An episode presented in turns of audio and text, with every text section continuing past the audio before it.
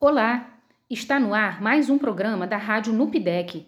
Sejam todos e todas bem-vindos e bem-vindas. O bate-papo de hoje é sobre percepção de riscos meteorológicos e hidrológicos, nível básico e atualização de plano de ação. Assunto muito importante que soma com o conteúdo anterior de mudanças climáticas.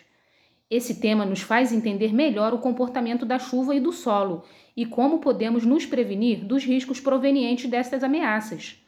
Antônia, o que, que você acha desse tema? Gosto demais, viu? Antes, só ouvia falar em meteorologia nos noticiários, quando estão apresentando a previsão do tempo. É isso mesmo. E vamos além disso.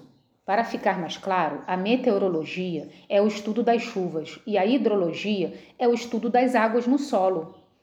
E como isso afeta nosso dia a dia? Diretamente. Você já ouviu falar do ciclo da água? Todos nós estamos inseridos nesse ciclo, desde a água que consumimos até a nossa transpiração, o suor, e isso serve para os animais e plantas também. E a formação da chuva depende desse ciclo. Peraí, Roberta, o nosso suor também faz parte desse ciclo? Eu lembro de ter visto no material escolar do meu filho sobre a evaporação da água que ao se juntar com as outras milhares de, de gotículas que existem no ar, se transformam em grandes nuvens e, ao ficarem pesadas, caem em forma de chuva.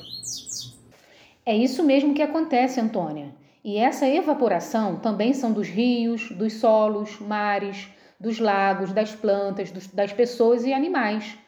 Por isso, é muito importante estarmos atentos ao meio ambiente e à preservação da natureza, pois ela nos ajuda a controlar o calor da terra e, consequentemente, equilibrar o volume das chuvas. Que legal! Eu ouvi falar mesmo sobre isso. Efeito estufa. E isso está diretamente ligado às mudanças climáticas. Teve até um evento recentemente que reuniu líderes do mundo todo para discutir sobre o aquecimento global e formas de redução de emissão do gás carbônico, o CO2. Escutei falando disso nos jornais. Você está antenada mesmo, hein, Antônia?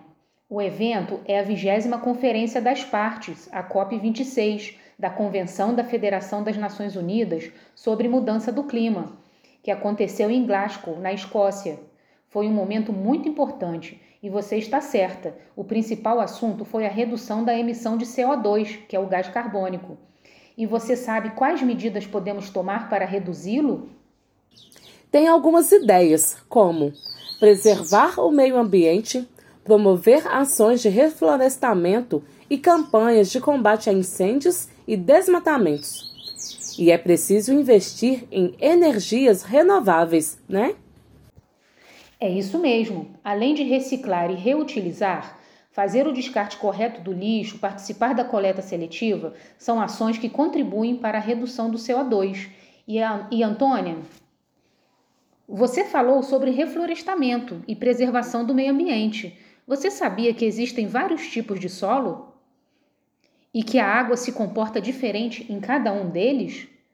Essas informações também nos auxiliam a pensar nos locais onde podemos construir, plantar e ter bons resultados.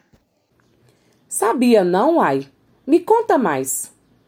Pois é, vamos falar sobre os três tipos de solo. O solo arenoso absorve mais a água e dá passagem para que ela atinja o lençol freático, que é a camada de água que existe debaixo da terra. O solo umífero também possui boa drenagem, além de ser ótimo para plantio já que em sua superfície possui materiais orgânicos e sais minerais. Já o solo argiloso é o mais perigoso, já que não oferece boa drenagem, fazendo com que o solo fique encharcado, causando deslizamentos.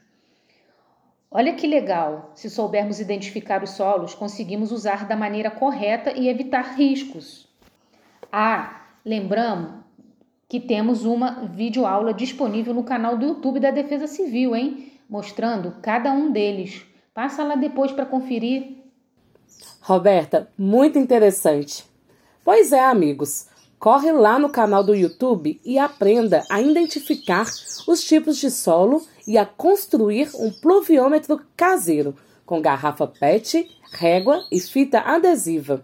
um instrumento muito importante que ajuda a medir o quanto de chuva caiu no local em um determinado tempo.